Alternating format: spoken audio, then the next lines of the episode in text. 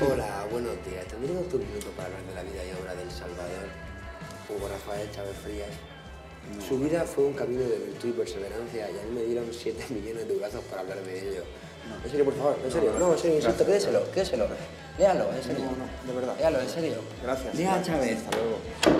Lea a Chávez. No tenemos prisa. Muy buenos días a todas, menos a los machirulos, a los que les molesta que las mujeres salgan a las calles en el 8M, pero callaron cuando salieron los cayetanos, los negacionistas y los nazis.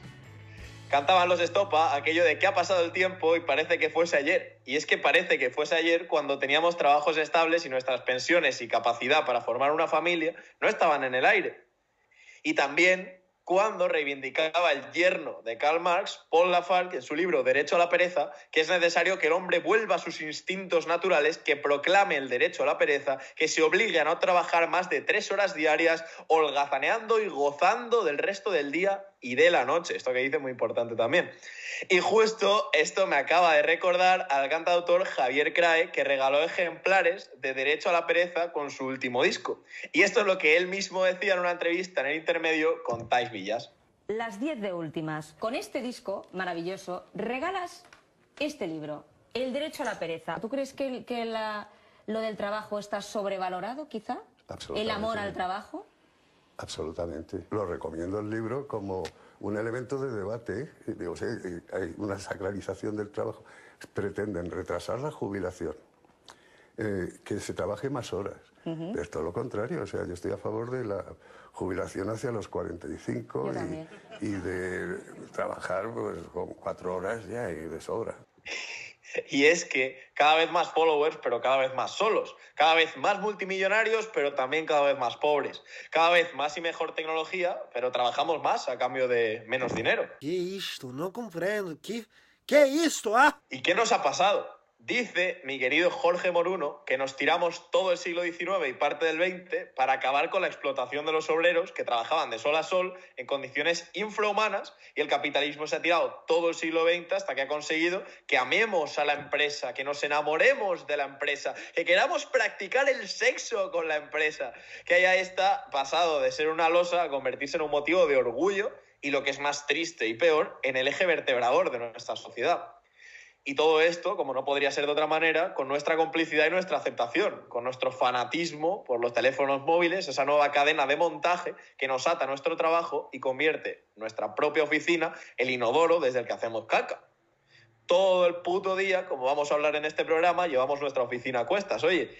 Y esto de Ignatius Farray, Broncano y Keke, dentro vídeo. Somos ya más rentables consumiendo que trabajando. Hombre, claro, mucho más, claro. Porque para tra- el trabajo ya, ya está en las máquinas. Bueno, el trabajo- en cambio, una, ma- una, una máquina no, No te va a comprar preservativos de colores. O sea, somos más útiles a la sociedad consumiendo Claro. que produciendo. Totalmente. Y a su vez, no solo somos menos útiles produciendo, sino que somos nosotros mismos un producto. Claro. Que Nosotros es un somos un concepto nuevo en la sociedad. Es verdad, efectivamente. Eh, con lo cual, Con lo eh, cual- hay que apostar por esa teoría de que trabajen los robots, que son los que tienen que trabajar Los robots, y los que lo hacen bien, que el dueño del robot pague los seguros sociales de ese robot, que serían los míos, e ir a la renta básica universal, sueldo por Claro. nacer y que trabaje su puta madre a consumir. Muy bien. Y bueno, dicho esto, quiero dar la bienvenida a nuestra queridísima Emma Gómez. Bienvenida, Emma. Hola, ¿qué tal? Y a Juan, Mar- y a Juan Carlos Martínez Vázquez, a.k.a. Gandhi. Un honor que estés aquí con nosotros. Buenas tardes, Jordi y Emma, ¿qué tal? En fin, bueno, bueno, hoy, hoy hay des- que destacar una ausencia y es la ausencia de José. José, te echamos de menos y te queremos. José tiene que trabajar, no ha podido estar con nosotros. Pero bueno, se reincorporará al programa en próximos episodios, esperemos. Y después de escuchar este corte de Ignatius Farray, nos quedamos de piedra con los robots. Así que hemos mandado a nuestra queridísima Emma Gómez a preguntar al pueblo. Cuéntanos un poquito de qué has preguntado ella a nuestros queridísimos colaboradores y colaboradoras. Pues a ver, para este programa con dos temáticas que parece que no tengan nada que ver, por una parte el trabajo y por otra parte los robots, he intentado combinar estas dos cosas para preguntarle al pueblo, que dices tú siempre, Jordi. Por cierto, Jordi, ahora que, que te veo aquí, ¿cómo estás, amigo? ¿Que ¿Estás bien? ¿Has comido hoy? Sí, me he comido, de hecho, tres porras me he comido hoy. Tres buenas porras. Es que antes de empezar el programa, Jordi me había dado un audio. En Matal no he comido. Bueno, sí, me he comido tres porras. Y yo digo, chico. Bueno, sí, me he comido tres porras, me he comido tres porras. Pues sí. Y en fin, bueno, no me voy a demorar más. Y vamos con la primera pregunta que he hecho a, a mi gente, a mi pueblo. Venga, y que es: ¿a qué te dedicas o te quieres dedicar? Y si te da miedo que un robot con inteligencia artificial te sustituya en tu trabajo. Y esto me han dicho. Estudio música en el conservatorio y un robot con inteligencia artificial me podría sustituir perfectamente. Es más, hay, hay robots de inteligencia artificial que ya te hacen canciones como otros grupos. Por ejemplo, hay una página en internet que tú le metes que quieres que suene, por ejemplo, una canción parecida a Nirvana, por ejemplo, y es que te suena exactamente como lo habrían hecho ellos. Y es en plan, hostia, eso es una locura. Así que sí, nos podrían sustituir perfectamente.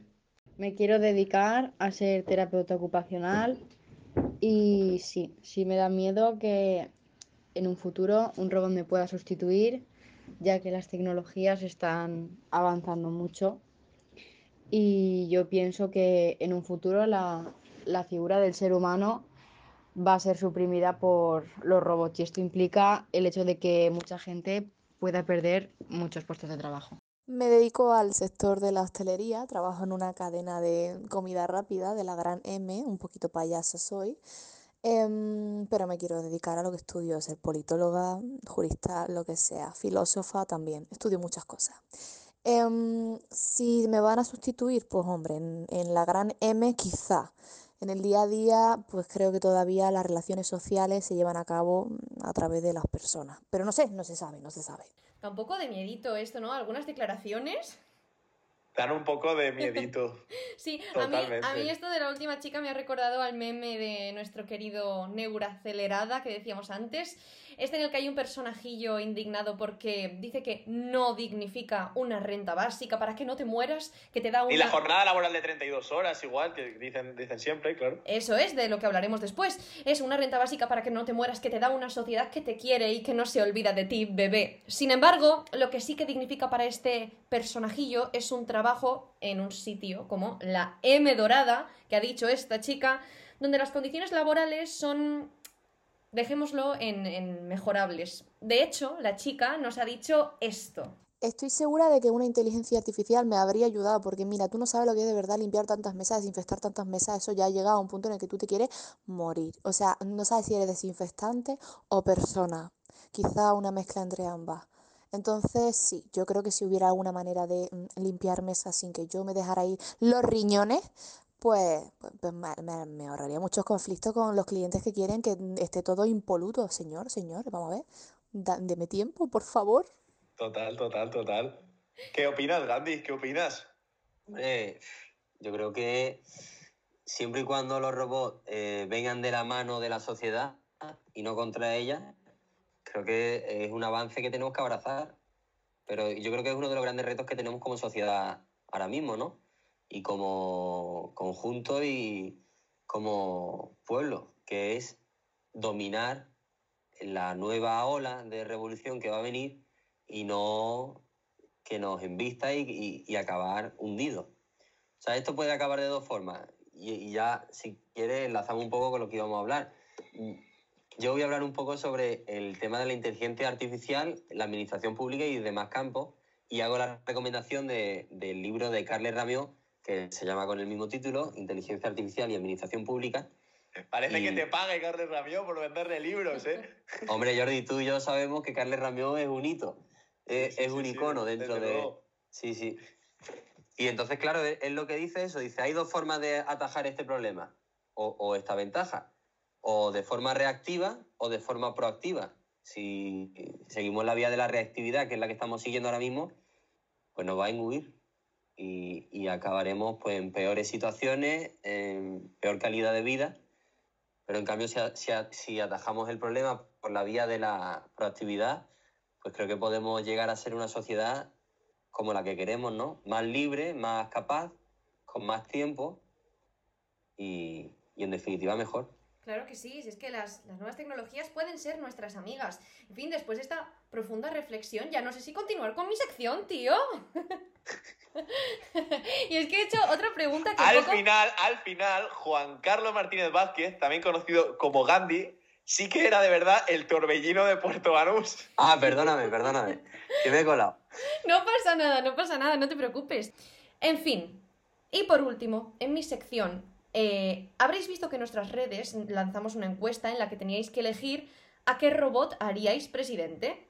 A R2D2, al de Her, a Wally o a la Thermomix. Bueno, tengo que comunicar que tenemos un aparente ganador. La mayoría de personas han elegido al robot de cocina, a la Thermomix. Después, como vicepresidente, si es que hubiese coalición, vendría Wally con sus políticas ecologistas. Después vendría R2D2 y en el último puesto tendríamos al robot de Her. Pero, como yo quería argumentos, yo quería... Pues espera, Emma, escucha, porque en nuestro Telegram también hemos hecho la misma encuesta y los datos han sido muy parecidos, solo que hay un, hay un empate técnico con un 27% de los sufragios entre R2D2 y Wally. Así que hay una pugna por la vicepresidencia del gobierno en nuestro Telegram entre R2D2 y Wally. Pues esto sería muy interesante, así que vamos a recurrir a mis analistas políticos particulares para que me den sus argumentos de por qué votarían a estos amigables robots. Yo pienso que el mejor sería la Thermomix, porque es un robot multifuncional que tiene mucha variedad de platos y esto puede ofrecer mucha variedad de ideas, opiniones y conceptos entre la población. Y esto es una democracia. ¡Eh! Eso queda guapo, ¿eh? Y ahora algo con sentido. ¿El qué? Ahora algo con sentido. Ay, El de Her. O sea, el de... A ver, es que el de Her es un poco... ¿Cómo decirlo? Eh, tío. Es que yo le veo traidor. Le veo traidor, no sabría explicarte. Wally le veo un poquito así como tipo... eh, mm, pasimonia, you know. O sea, no... Como que no se va... No, no le va el poder. R2D2, pues mira, tiene un pase. Es como el socialismo, yo creo que es socialista. La Thermomix es Vox, estoy segura. En plan, sí, a tope. ¿Por qué? Va a matar. Como presidente del gobierno no tengo ninguna duda que sería la Thermomix, por una sencilla razón. La Thermomix es útil. No tengo más que decir. ¿Qué os ha parecido el análisis? Qué grandes son siempre nuestros Sí, sí. colaboradores, de verdad. Verdad los pondrían en un gabinete y una comisión en el Congreso de los Diputados para que, nos, para que ayudaran a arreglar la- los principales problemas que, que tenemos, que son muchos. Total, bueno, y hasta aquí lo que os tenía que traer, chicos. Yo creo que eh, como robot, no, no sé si estaréis de acuerdo, pero yo creo que respecto a nuestro presidente, Wally es Rajoy. No sé ¿Por si qué? estáis de acuerdo. ¿En qué te basas? Yo súper mono así, se traba un poco, no sé, es Rajoy, tío. Es el vecino el que elige al alcalde y es el alcalde el que quiere que sean los vecinos el alcalde.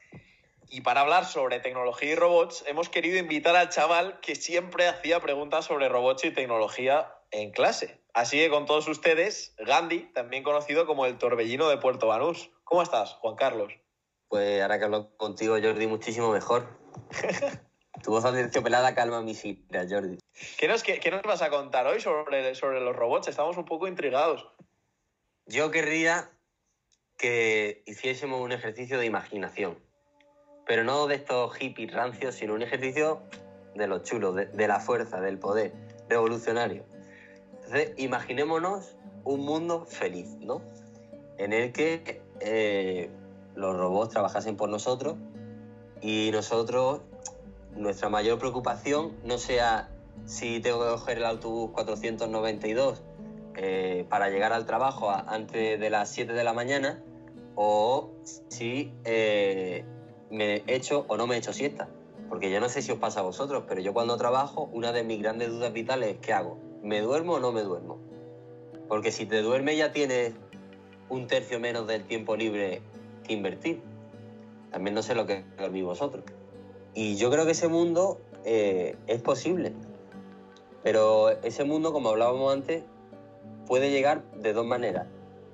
O nos come la ola y los robots siguen un patrón eh, privado y al que, al que sucumbiremos en, tanto en consumo como en, horas de trabajo y en pérdida de sociales, de derechos sociales En resumidas cuentas, que nos dominen los robots. ¿no? que nos dominen los robots o nos organizamos, intentamos exigirle a, a la sociedad eh, un dominio sobre esta nueva ola que va a venir para así seguir la línea de, de derechos sociales que hemos ido ganando a lo largo de tantos siglos y que tanto nos ha costado y, y no ser una sociedad baldía. Y no acabar como en Totalmente. Blade Runner, vaya. Ah, exactamente. Totalmente, pues, pues esperemos que se pueda cabalgar esta ola, ¿no? ¿Tú qué, qué piensas que podemos hacer? Yo creo que lo primero es eh, organizarse. Tenemos que empezar ya a pensar en cuáles son los las primeras cosas que tenemos que exigir. E incluso abrir un poco el, el campo de mira y decir, es que esto puede cambiar todo. Porque imaginemos que trabajamos en un restaurante, ¿no? Eh, a lo mejor para que se reduzca esa jornada laboral nos tiene que atender un robot. Y ahí va a haber una pérdida de mm, contacto humano. Que, ojo, no tiene por qué ser malo. Yo el otro día preguntaba, le preguntaba a unos compañeros y me decían, no, es que a mí que me venga a atender un robot o una persona me es indiferente, incluso se siente más cómodo si la atiende un robot. Yo sé que tú y yo, Juan Carlos, somos de, del contacto físico, ¿eh? Sí. Uy, ¿por qué? Pero- ¿Por qué lo dices que me he perdido?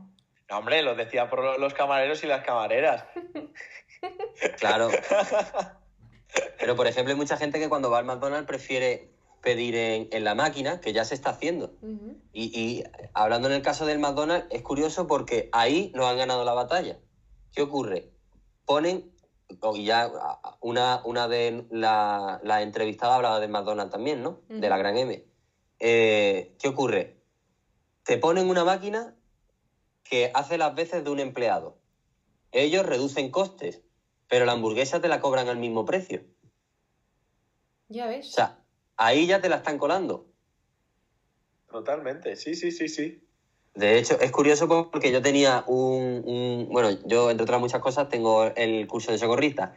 Y entonces, eh, el monitor de socorrista, hablando de esto con él, Emma, aquí va la canción de los vigilantes de la playa de fondo, ¿cómo lo ves? Sí, sí, sí, le doy, le doy.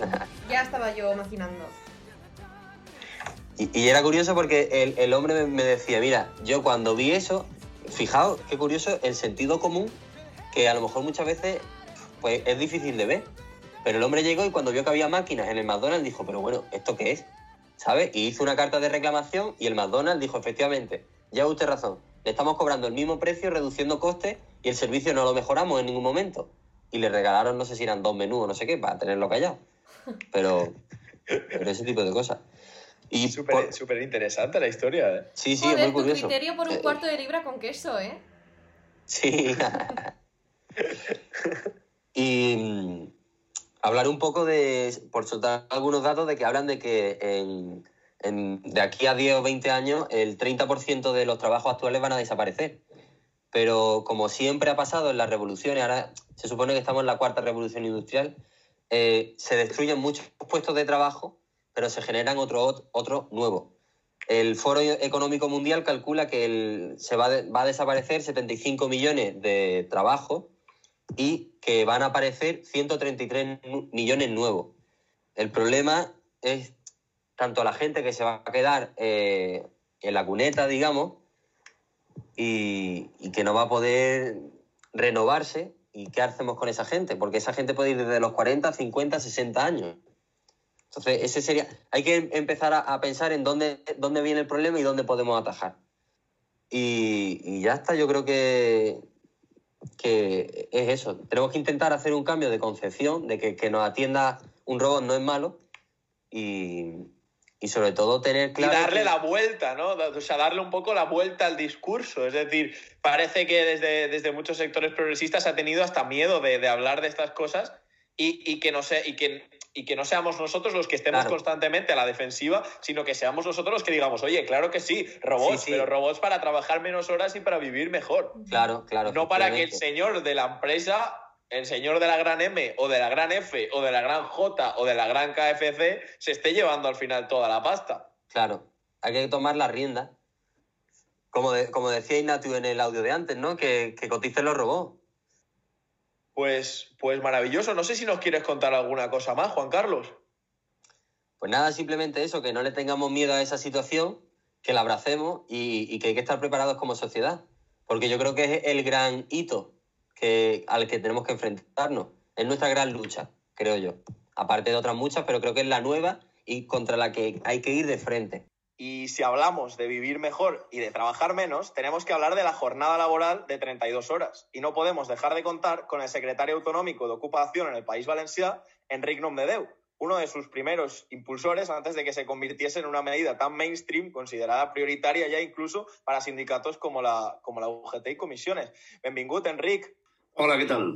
Bueno, pues lo primero que te queríamos preguntar es cómo y por qué nace esta idea de la, de la jornada laboral de 32 horas.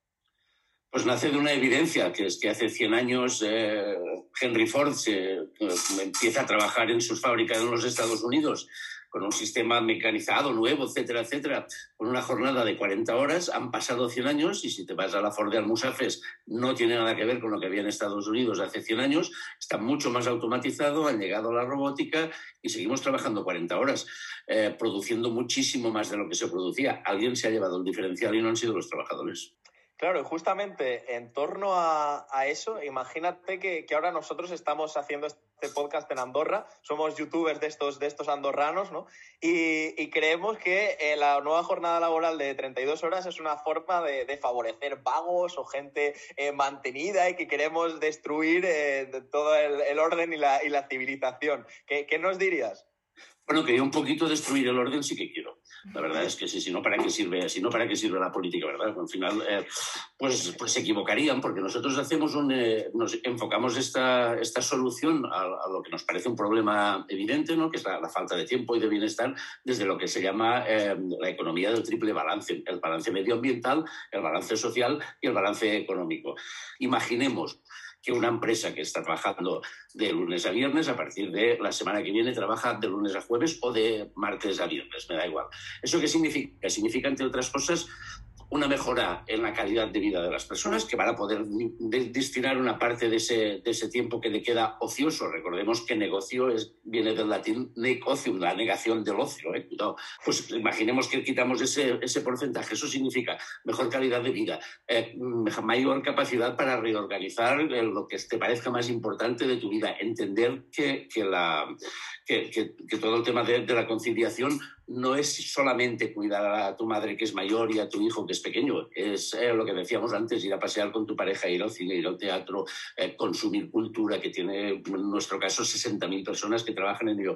Eso por un lado, pero también tiene ventajas eh, de salud. El, los accidentes laborales en el País Valenciano se producen mayoritariamente a primera hora de la jornada, pero sobre todo, porque todavía no estás del todo despierto, pero sobre todo al final de la jornada, cuando se van acumulando horas, recordemos, claro, recordemos que trabajamos más que la media y somos menos productivos que, que la media europea, eh, cuidado, y sobre todo los, los, accidentes in itinere, y eso que no todos los accidentes en tu vehículo en la ida y vuelta se computan como accidentes laborales. Si de los cinco días quito uno, automáticamente baja en un 20% el número de accidentes. ¿Eso qué quiere decir también? Quiere decir que si esta empresa te ofrece unas condiciones sin tocarte el sueldo, mejores que las del lado, va a retener talento la empresa y es un beneficio que tiene.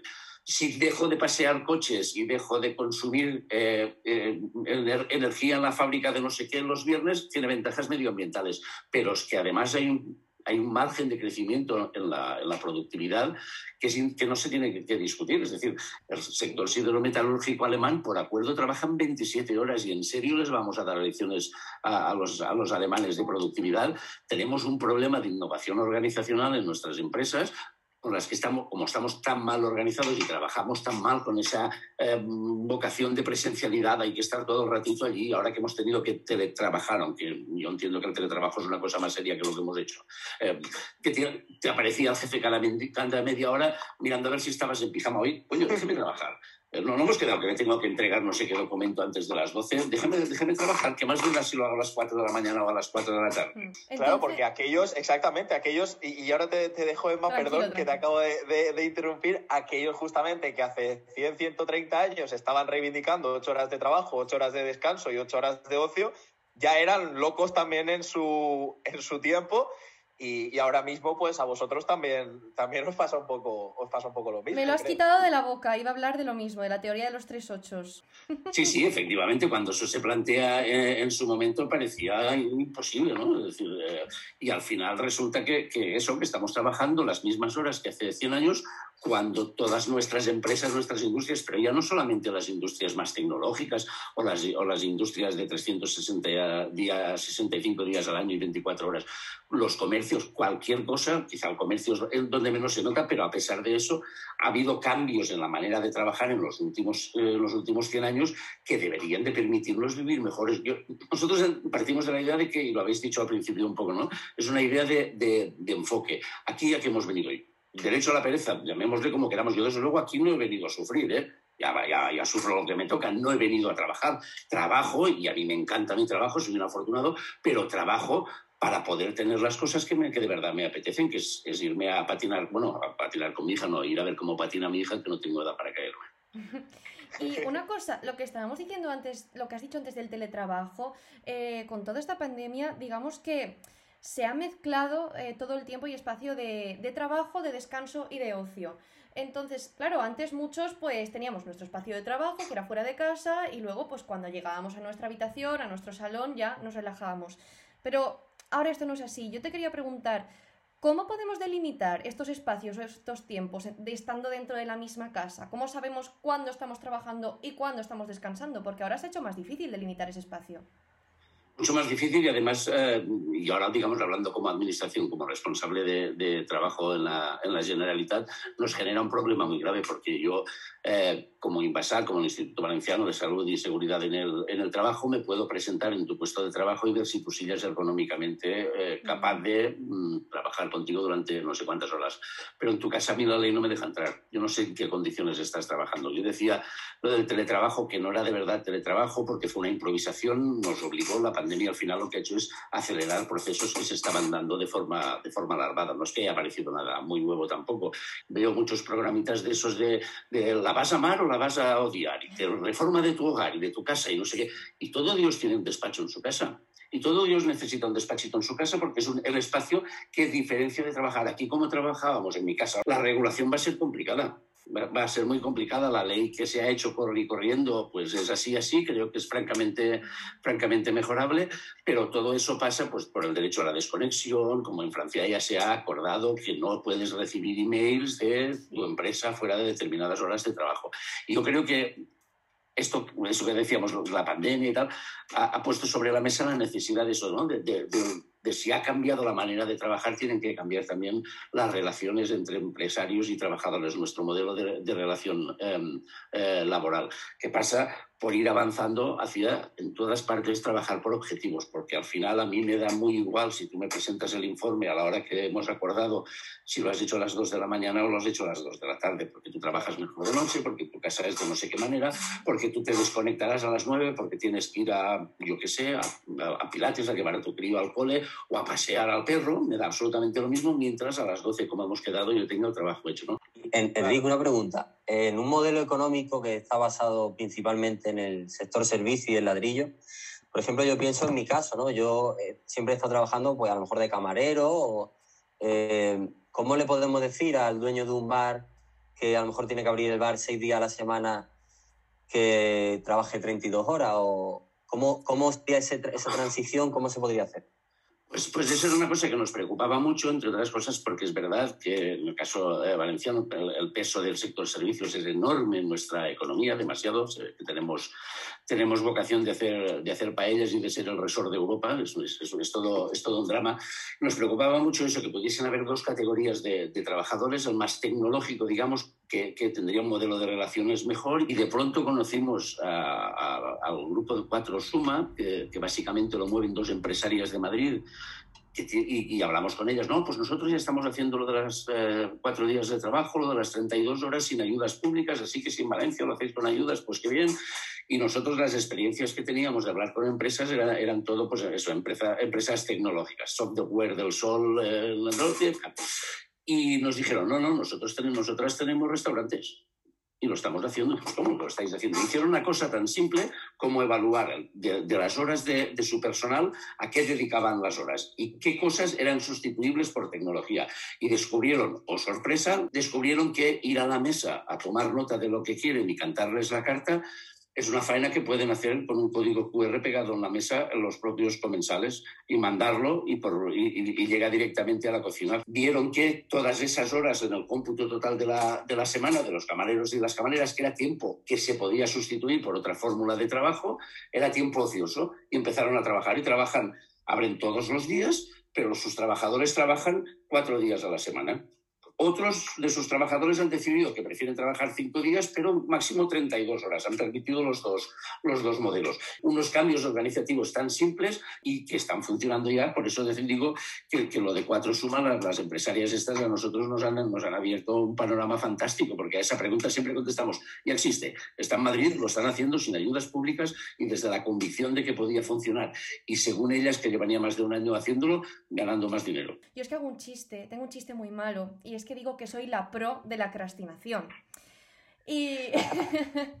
Y, queríamos preguntarte que eh, tú cómo lidias con la procrastinación, danos algún consejo o algo de productividad, porque yo como universitaria estresada me hace muchísima falta. Yo creo que que tengo un trastorno, como un, un TAC de eso se llama como sea, un, un trastorno de, de, de, atención desde pequeñito que no me diagnosticaron porque entonces en mi época simplemente eras movido eras un poquito gamberro. Y a mí eso hace que, que, que, esté siempre haciendo dos o tres cosas al mismo tiempo, con lo cual las hago casi todas mal, pero con el tiempo vas aprendiendo a no hacerlas mal, mal del todo.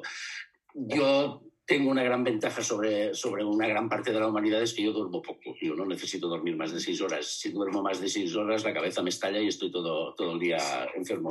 Y eso me ha permitido, pues lo que decía, trabajando desde los 16 años pero no trabajando en trabajos puntuales, sino trabajando a jornada completa desde los 16 años, luego ir mejorando en, en empleos, ir formándome y acabar haciendo tres carreras eh, por la noche sin dormir. Pues, eh, pues eh, lo, lo, llevo, lo llevo medio bien. Y a pesar de eso, eh, sigo reconociendo que, mi, que yo ahora estoy trabajando en lo que se supone que sé, me he formado en Derecho del Trabajo, etcétera, pero mi zona de confort de verdad es, eh, es el sofá y Netflix. Eso también lo tengo claro. nos representa muchísimo, muchísimo esa frase. Eh, muchísimas gracias, Enric, por, por haber estado en, en, No Tenemos Prisa y esperamos poder contar contigo en, en, otras ocasiones y poder seguir teniendo estos debates tan interesantes y, y, que, y por muchos más de estos, de estos debates, por supuesto. Seguro que sí, estaré, estaré encantado, me lo he pasado muy bien. Justamente en este sentido, para, para cerrar el programa, os quiero citar al, eh, autor, a un autor que se llama Lessing, una frase muy bonita que decía, seamos perezosos en todas las cosas, excepto en amar y beber, excepto en ser perezosos. Y Emma, ¿con qué canción nos despedimos hoy?